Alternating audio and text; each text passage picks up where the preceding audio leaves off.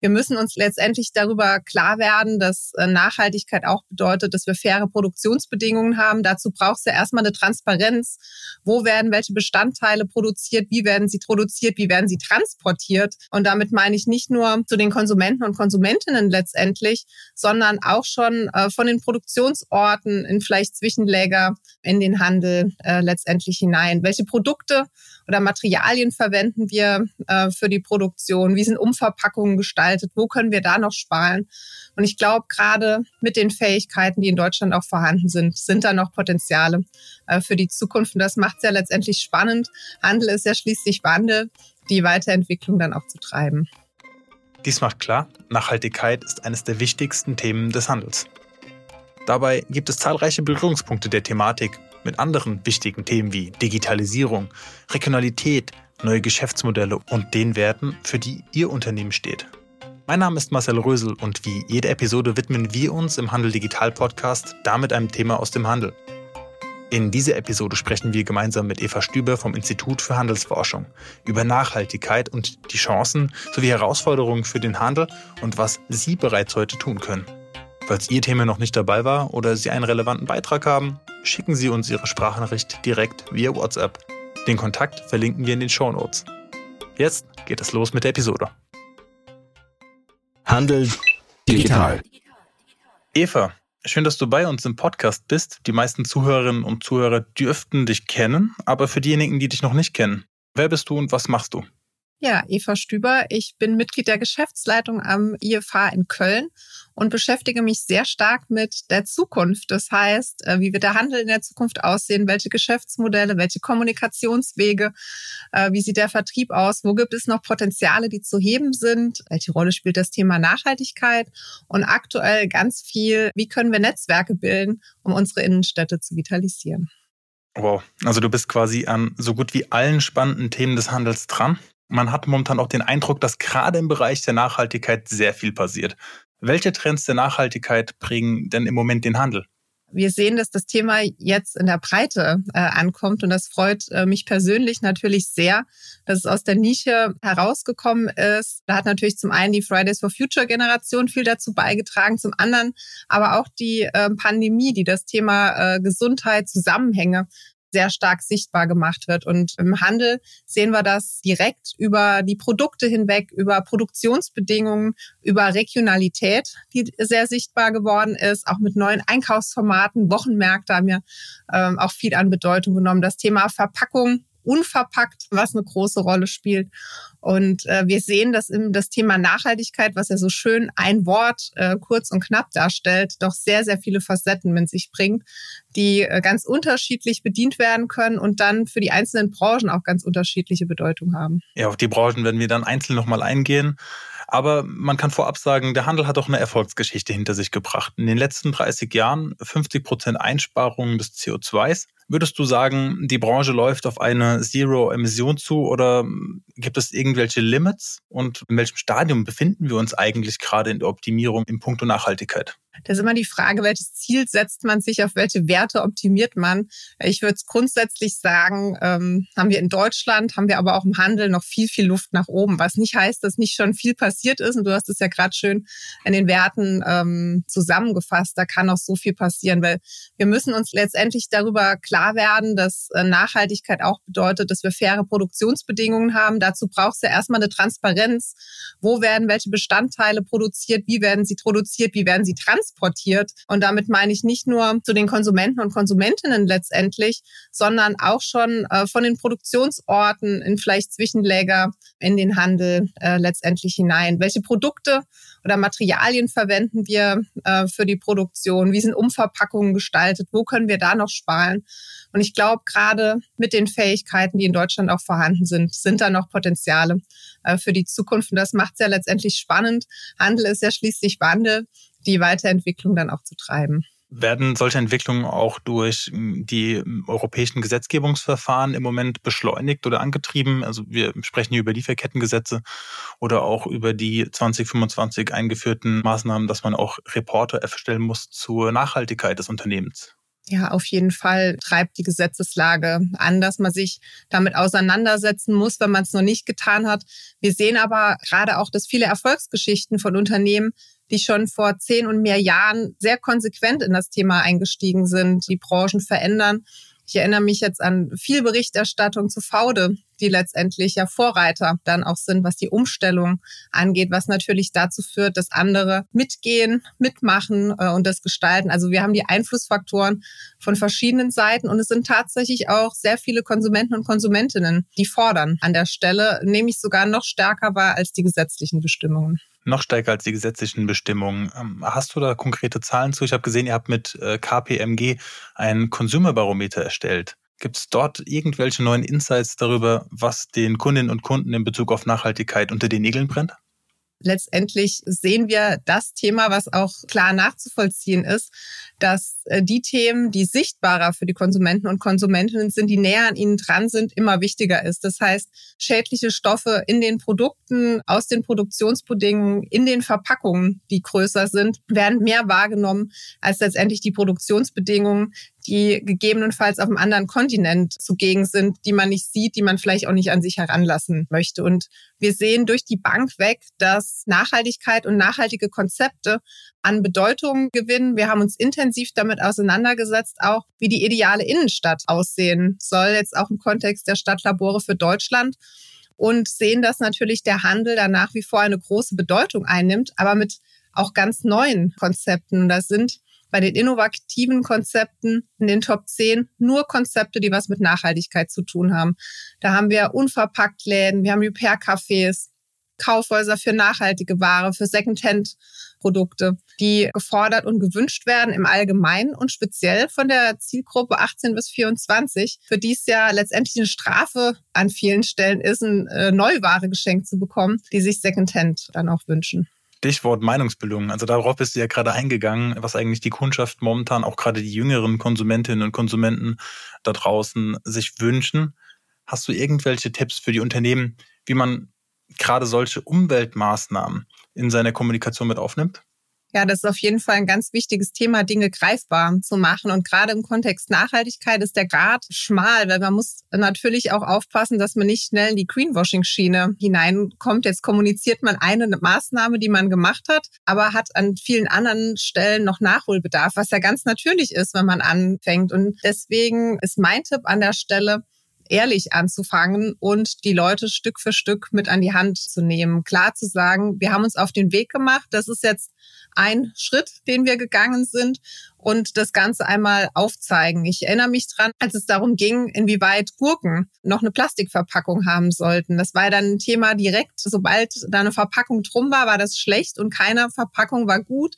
Was das für Implikationen mit sich bringt für den Transport, für die Lagerung, ist für Menschen, die sich damit nicht beschäftigen, ja nicht zu sehen. Und das vielleicht an Beispielen aufzuzeigen, so einen Blick hinter die Kulissen zu bieten, vielleicht auch mal zu vergleichen, wie viel CO2-Ausstoß bei einer Produktion entsteht im Vergleich A und B, um das Ganze greifbarer zu machen. Das sind gute Punkte, die da funktionieren. Und ich finde, im Kontext der HDE Klimaschutzinitiative passiert hier da auch unheimlich viel. Wenn wir jetzt beispielsweise dran denken, die, die Hinweise, die es gibt, die Türen sind beim vielen Händlern geschlossen. Ja, weil es Energie spart. Das einfach transparent aufzuzeigen, die Zusammenhänge greifbar zu machen, das hilft auf jeden Fall sehr, sehr gut, um äh, Menschen auf diese Nachhaltigkeitsreise dann auch mitzunehmen. Das Thema ist eben aber auch wahnsinnig komplex. Was vielleicht an der einen Stelle gut ist und viel Einsparung hat, hat bei einer, in einer anderen Produktkategorie negative Implikationen. Das ist gar nicht so einfach zu unterscheiden. Und wie schafft man die Transparenz? Wie gibt man auch die Sicherheit? Wie zeigt man es an Beispielen auf? Und wo geht man vielleicht auch einfach den Symbolen hinterher, um so ein bisschen Beruhigung zu geben. Ich glaube, das ist ein Balanceakt, der zu gehen ist, an dem es vielleicht auch an vielen Stellen darum geht, einfach ein Zeichen zu setzen und damit insgesamt eine Haltung zu zeigen, was mit dem Thema Nachhaltigkeit automatisch mitschwingt. Die Themen lassen sich relativ gut auch ähm, abbilden, auch in die Kommunikation mit einbinden wenn man etwas eingespart hat, wenn man einen Prozess optimiert hat. Das können ja auch Prozesse, interne Prozesse sein, wie das papierlose Büro, oder dass man Rechnungen jetzt digital versendet oder dass man beispielsweise sich den Kassenbau spart. Also auch selbst diese, möchte man sagen, kleinen Verbesserungen haben einen großen Effekt nach hinten raus und können in der Kommunikation, meiner Meinung nach, sollten sie auch in der Kommunikation stattfinden, damit die Kunden ähm, verstehen, warum sie auch teilweise Dinge, an die sich, sie sich gewöhnt haben in der Vergangenheit, mhm. ähm, jetzt quasi neu lernen müssen. Aber es geht eigentlich um eine Verbesserung der gesamten Branche in diesem Bereich. Ja, das, das sind schöne Beispiele, die letztendlich ja ein Stück weit hinter den Kulissen im Backend stattfinden, die auch große Implikationen haben, die das zeigen und die letztendlich ja, die Umstellung ist immer unbequem, aber langfristig dann viel angenehmer sind. Man hat nicht zum Beispiel 1000 Kassenzettel, sondern hat die schön bequem digital abgelegt. Handel Insight. Gleich geht es weiter mit dem Podcast. Wie Sie wissen, wird dieser Podcast für Sie gemacht. Wenn Sie sich ein Thema wünschen oder gerne über Ihre eigene digitale Transformation sprechen möchten, dann schreiben Sie uns einfach an kontakt@handel.digital. Den Kontakt finden Sie ebenfalls in den Show Notes und nun zurück zur Episode. Handel digital. Einige Unternehmen kümmern sich schon länger und aktiv um den Umweltschutz. Du hast jetzt auch schon Beispiele genannt. Ist es deiner Meinung nach ähm, zu spät, jetzt noch mit diesen kleinen Maßnahmen anzufangen? Wenn es zu spät wäre, dann müssten wir die Welt ja aufgeben an der Stelle. Nee, zu spät ist es nie. Es ist natürlich immer besser, früher anzufangen, aber dann besser jetzt als in einem halben Jahr. Von daher, ja, anfangen, auch mit kleinen Schritten, mit kleinen Ressourcen. Je nachdem, wie groß das Unternehmen ist, kann man sich aber nicht direkt eine Stelle leisten, die sich 100 Prozent darum kümmert, aus den gegebenen Maßnahmen zu schauen, was geht, zu schauen, wo kann man sich Impulse holen, wo kann man sich Hilfe holen an der Stelle und dann einfach mal loszulegen. Aus deiner Sicht, also du bist ja auch wirklich schon sehr, sehr tief in dem Thema drin und du verstehst auch das Thema Digitalisierung im Handel ähm, sehr gut. Welche Rolle spielt aus deiner Sicht die Digitalisierung in der grünen Wende des Handels? Letztendlich, wenn Digitalisierung richtig umgesetzt ist, bringt Digitalisierung Transparenz. Und Transparenz ist die entscheidende Grundlage für Nachhaltigkeit, dass man erst überhaupt mal verstehen kann, wo hat man denn noch Potenziale zur Verbesserung, wo steht man in einzelnen Bereichen, wo kommt etwas her. Das heißt, umso stärker man digitalisiert ist, umso leichter ist es dann auch Nachhaltigkeitsthemen in die Umsetzung zu bringen. Und das hört sich jetzt leicht gesagt an. Die Herausforderungen und die, die Vielfalt der Themen sind ja bei der Digitalisierung genauso groß wie beim Thema Nachhaltigkeit. Aber es ist keine Option, nicht aktiv zu werden, sondern auch da gilt es ja zu schauen, wie man die Synergien nutzen kann, die, die Zusammenarbeit, die, die Digitalisierung im Allgemeinen bietet und ja, wie man sein Geschäftsmodell letztendlich damit zukunftsfähig aufstellt. Wir benutzen beispielsweise im Büro eigentlich keine Papier- oder Druckprodukte mehr. Das wird eigentlich alles digital abgewiegelt. Äh, und man sieht auch beispielsweise jetzt auf der letzten Meile in der Logistik werden jetzt auch verstärkt zum Beispiel E-Bikes eingesetzt und die sparen auch jede Menge CO2 im Vergleich jetzt zu einem Lieferwagen. Also das sind äh, eindeutig quasi auch sichtbare Fortschritte, wenn man sieht einfach, okay, der Papierkorb füllt sich nicht mehr oder es gibt einfach weniger Lieferverkehr. Mhm. Ja, das, ist ja sowieso eine ganz spannende äh, Geschichte beziehungsweise Vergleich. Dem Onlinehandel wird ja aufgrund der Retouren, aufgrund der benötigten Verpackungen gerne zugeschrieben, dass er weniger nachhaltig ist als der Einkauf im stationären Handel. Und da haben ja verschiedene Studien klar aufgezeigt, dass das gar nicht so ist, dass es natürlich stark darauf ankommt, wo wohnt man denn, wenn man erstmal 40 Kilometer in die nächstgelegene Stadt fahren muss, vielleicht sogar alleine mit dem eigenen Auto, ist die äh, Ausgangssituation der CO2-Verbrauch viel, viel höher als eine Online-Bestellung. Und wenn man jetzt noch anfängt, weiter zu optimieren, was die Auslieferungen angeht, was die Verpackungen angeht, es laufen ja einige Pilotversuche mit wiederverwendbarer Verpackung im Onlinehandel, wird das natürlich sehr, sehr spannend äh, werden, was die Bilanz angeht. Und gleichermaßen wird ja im stationären Handel an der Energieeffizienz gearbeitet, äh, Lagerräume werden, klarer vorausgesagt werden kann, was wann wie gekauft wird. Die Darstellung wird besser. Das heißt, in allen Bereichen entwickelt sich weiter und es gilt, Teil dieser Weiterentwicklung dann einfach zu sein. Wo steht denn eigentlich der Onlinehandel momentan im Punkto Nachhaltigkeit? Auch da ist das Feld der Potenziale offen. Ich würde mal sagen, der Onlinehandel hat Vorteile dadurch, was die Kommunikation angeht, allein schon äh, die Darstellung der Produkte was ist denn aus einer nachhaltigen Produktion oder was kann als nachhaltigere Produkte bezeichnet werden. Da ist ja gerade im äh, Mode-Online-Handel schon einiges passiert, dass man mit Filter arbeiten kann, dass man die Produkte unterschiedlich kennzeichnen kann. Es wird, was die Pilotversuche, die ich angesprochen habe, was wiederverwendbare Verpackungen angeht, da ist einiges gestartet. Da sind wir noch weit davon entfernt, dass das im Massengeschäft dann auch umgesetzt ist. Man setzt sich damit auseinander, auch was Füllmaterialien angeht. Man kann es ja auch an den eigenen Einkäufen letztendlich beobachten. Es werden nachhaltigere Materialien eingesetzt, es werden weniger eingesetzt. Die Verpackungsgrößen sind stärker auf die Inhalte dann auch abgestimmt, weil Luft zu verschicken ist letztendlich ja auch nicht dazu zuträglich, dass der CO2-Ausstoß kleiner wird. Das heißt, auch da sehen wir ganz unterschiedliche äh, Bestrebungen und können uns auf die Zukunft freuen mit klaren Anpackmöglichkeiten. Welche Sofortmaßnahmen können denn kleinere stationäre Betriebe, die jetzt auch parallel noch dazu im E-Commerce tätig sind, bereits jetzt umsetzen, um nachhaltiger im Onlinehandel zu sein? Ich glaube, was natürlich ein großer Hebel ist, ist zum einen das Thema Retouren. Wie kann ich ein Gefühl dafür bieten, was das Produkt letztendlich ausmacht und damit die Retourenwahrscheinlichkeit zu reduzieren? Wie kommuniziere ich das? Und natürlich dann die Materialien, äh, die verschickt werden. Welchen Lieferdienst setze ich ein? Nutze ich die Möglichkeit, kurzfristig einen Ausgleich stattfinden zu lassen, um damit ja auch ein Stück weit wieder zu sensibilisieren dafür, dass natürlich CO2 äh, ausgestoßen wird mit dem Verkauf von Produkten. Kommen wir nochmal zum Thema Retouren und Versand. Sarah hat jetzt die Retourengebühr eingeführt oder ist auf dem Weg, das zu tun. Hess Natur, Zalando und andere Unternehmen erwägen ähnliche Schritte.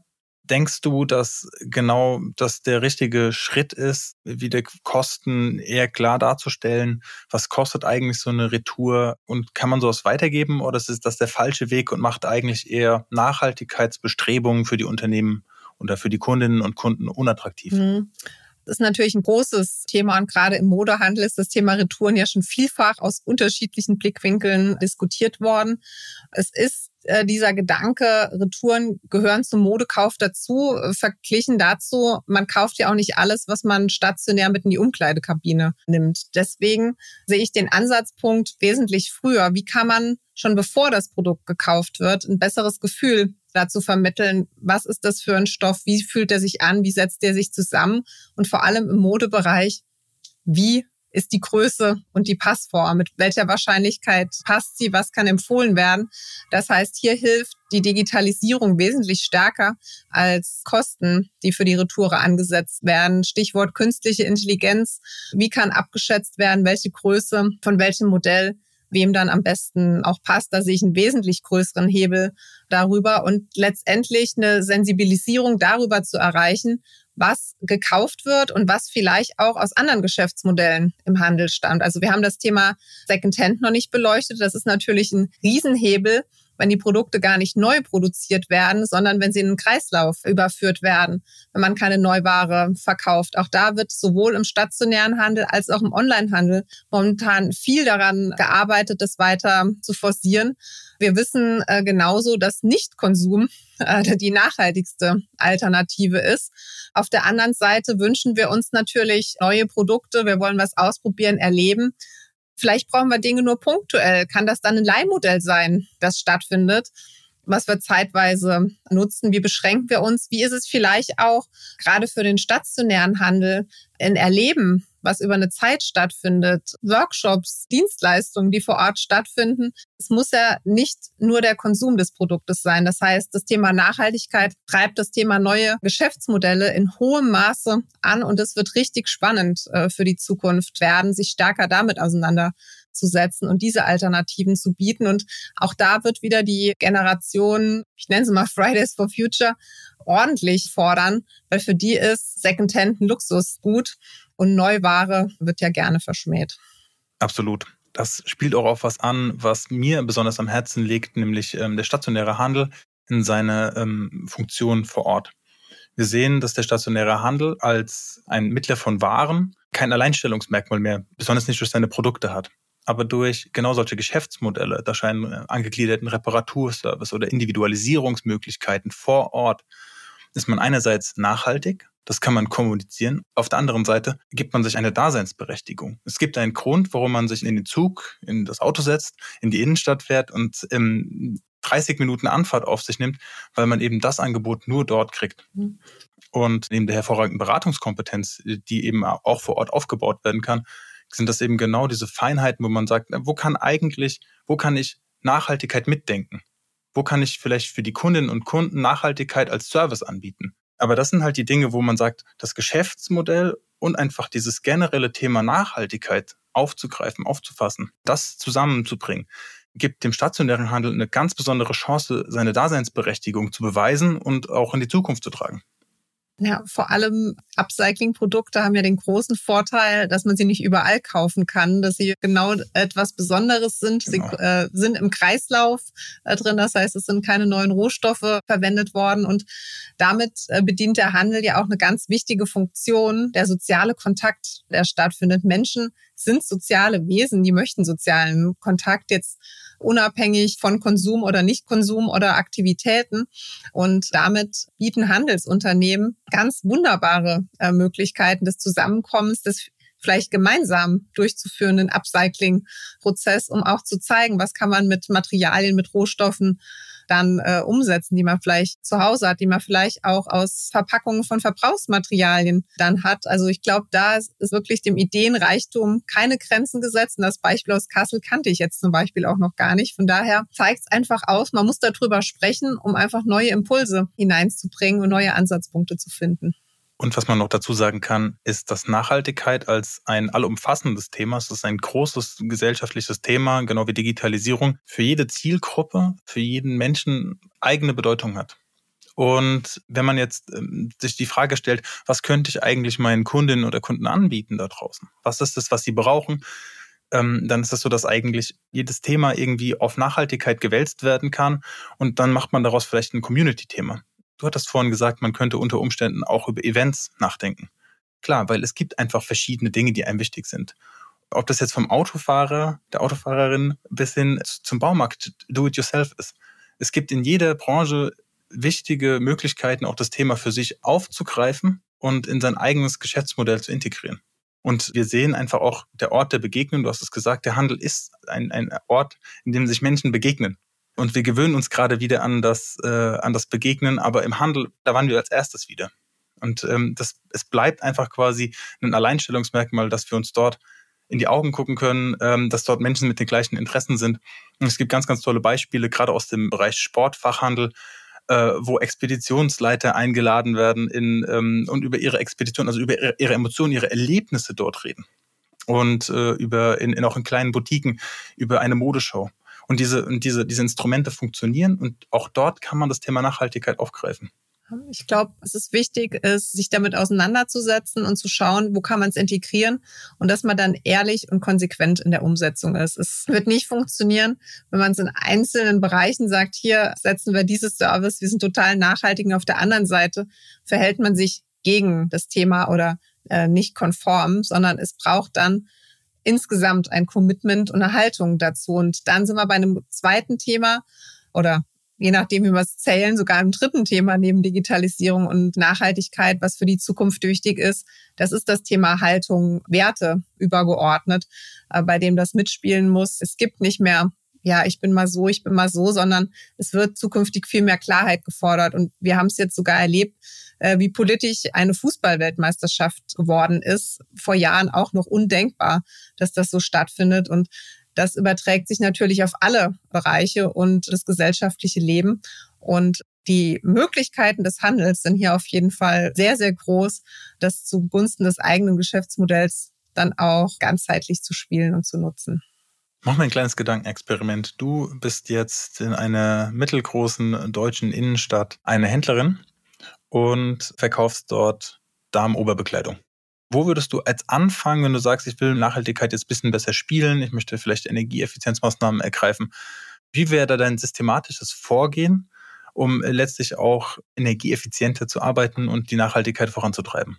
Ist ein herausforderndes äh, Gedankenexperiment für mich an dieser Stelle, weil ich mein Geschäftsmodell heute nicht mehr auf den Verkauf von Produkten fokussieren würde, sondern es für mich eher darum gehen würde, entweder ja, das abgedroschene Lebensgefühl zu verkaufen beziehungsweise zu vermitteln oder über Services zu agieren. Aber wenn wir das mal ausblenden, hm, ich bin in einer mittelgroßen Stadt äh, und habe dieses äh, Gebäude. Ich glaube, bin ja auch sehr zahlengetrieben unterwegs. Ich würde mir erstmal anschauen, äh, wie sind denn die Verbräuche? Wo stehe ich denn überhaupt, mir einen Überblick zu verschaffen, wie denn der Status quo ist? Was sind die Haupttreiber? Wo könnte ich einsparen? Was gibt es für äh, Möglichkeiten? Also so diese klassische Analystenvorgehensweise, die mich stark treiben würde und dann zu schauen. Das heißt, um das hier durchzuspielen, bräuchte ich wesentlich mehr Informationen, um dann die ähm, ersten Maßnahmen abzuleiten. Ich möchte noch mit dir über ein zweites Themenfeld reden. Es geht auch noch in das Thema Nachhaltigkeit, aber es geht vor allem um unseren, um unser aller Lebensraum, nämlich um die Zentren und die Innenstädte äh, Deutschlands. Wie steht es denn momentan um unsere Städte und Zentren? Ist eine gute Frage, die sehr, die Antwort sehr heterogen ist. Was sie alle eint, ist, dass die Herausforderung noch nie so groß war seit dem Zweiten Weltkrieg durch die pandemische Lage, die natürlich dafür gesorgt hat, dass die Frequenzen komplett eingebrochen sind durch Shutdown in Handel und Gastronomie, durch die Lieferkettenverzögerung, durch die, äh, die dritte Corona Welle, Winter, wie man das auch immer bezeichnen möchte, die Energiethematiken, die kommen natürlich das Thema Angriffskrieg in der Ukraine, der die Städte äh, nochmal gefordert hat mit Maßnahmen. Sprich zusammengefasst, der Leerstandsdruck steigt merklich an und das ist ja auch ein Themenfeld, in dem wir momentan sehr, sehr aktiv sind mit den Stadtlaboren für Deutschland. Wir beschäftigen uns ähm, ja intensiv damit, wie können wir eine Grundlage schaffen, damit äh, Städte und Kommunen in eine Aussteuerungssituation kommen, dass die genau die angesprochene Transparenz über ihre Innenstadt haben, dass die zu jedem Zeitpunkt wissen, wie ist denn der aktuelle Besatz in meiner Innenstadt zurzeit, wie ist die Leerstandsquote und vor allem, wie kann ich neue Konzepte, die sich für die Ansiedlung äh, interessieren, dann auch vermitteln? Welche Daten brauche ich? Also das heißt, wir bauen gerade eine digitale Plattform äh, mit an, in der alle äh, innenstadtrelevanten Daten gesammelt werden äh, können, indem man sehen kann, wie zurzeit die Frequenzen in der Stadt sind, wie der Besatz ist. Äh, man kann, wir bezeichnen es gerne als das Tinder für Immobilien, Flächen und Konzepte zusammenbringen und damit schneller dann auch aus dieser Leerstandsfalle äh, herauskommen, beziehungsweise Leerstand erst gar nicht sichtbar zu werden. Das heißt, äh, perspektivisch sehen wir sehr, sehr viel Potenzial auch. Wir sehen auf dem Weg dorthin aber jetzt erstmal viel Grundlagenarbeit für die Kommunen, diese äh, Datenlage äh, dann auch aufzubauen. Das heißt, Lean als Plattform in Betrieb zu nehmen. Wir entwickeln und verproben das zurzeit mit 14 Modellstädten über ganz Deutschland verteilt. Natürlich auch mit einer Modellstadt in Hessen.